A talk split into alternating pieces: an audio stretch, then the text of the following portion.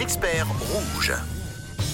Et nous sommes lundi et on a beaucoup de chance parce que le lundi, pour vous faciliter la vie, pour vous aider du mieux que possible, eh bien, on a des experts qui viennent à notre rencontre et qui se mettent à votre service pour euh, donc euh, vous, vous faciliter euh, au quotidien votre existence. Oui, ce matin, notre expert, c'est Olivier Ferrat, avocat en droit de la famille, droit de la succession, droit de la construction à l'étude Ferrat. C'est à Fribourg. Bonjour Olivier. Bonjour à tous. Comment ça va? Très bien, merci.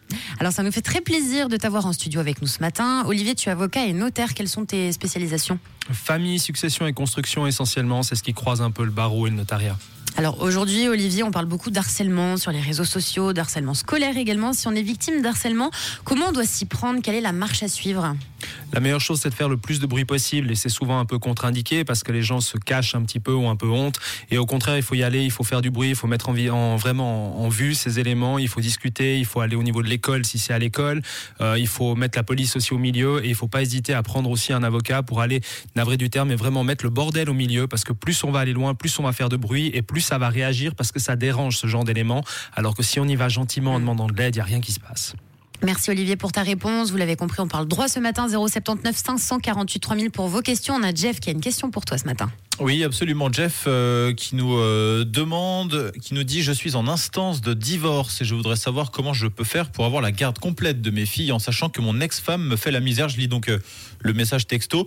Elle refuse la garde alternée alors que le juge lui dit qu'elle peut pas refuser et que du coup la protection de l'enfance doit rentrer en procédure.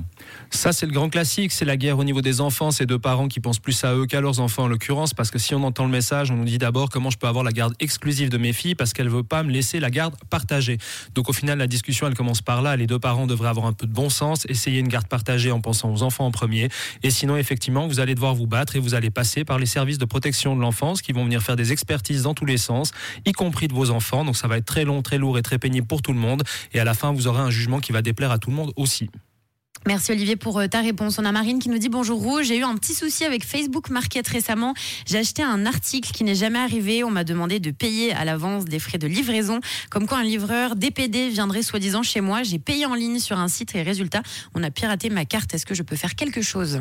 Alors ça c'est le grand classique et faites très très attention sur Facebook Market en l'occurrence parce qu'il y en a beaucoup et ça va dans les deux sens. C'est non seulement à l'achat où on fait payer des frais à l'avance et encore là on peut un peu plus comprendre de se faire avoir, mais ça va aussi dans l'autre sens quand vous vendez quelque chose, on va vous demander de payer le transporteur qui va venir chercher et qui soi-disant devrait vous payer, vous rembourser sur place. Ça paraît un peu absurde dit comme ça, mais ça marche énormément. Beaucoup de gens se font avoir et il n'y a pas grand-chose à faire derrière parce que pour retracer les fonds, vous oubliez, pour les retrouver, les récupérer, la même chose. Donc au final, vous allez porter plainte pour remplir les statistiques, mais à part ça, vous êtes fait avoir. Bon, bah prudence. Hein. On a Cléa également qui a une question pour toi. Oui, question héritage et concubinage, visiblement de la part de Cléa, qui nous demande comment faire pour qu'un concubin soit reconnu en cas de décès et donc héritage s'il n'y a pas d'enfant. Deuxième question, est-ce possible de déshériter complètement une sœur ou un enfant? Comment faire, s'il vous plaît?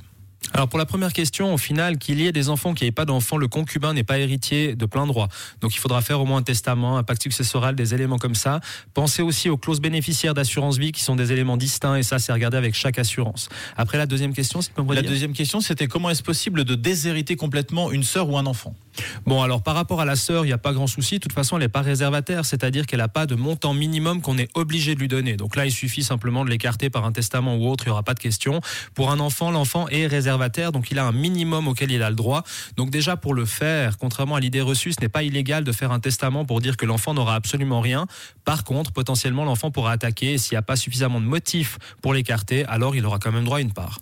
Efficacité, euh, clarté, réactivité, sourire. Merci d'être avec nous, Olivier Ferrat, ce matin. Oui, merci beaucoup. Je rappelle que tu es avocat donc en droit de la famille, droit de la succession, droit de la construction à l'étude Ferrat. Ce matin, Olivier répond à vos questions. Vous continuez d'envoyer vos questions au 079 548 3000.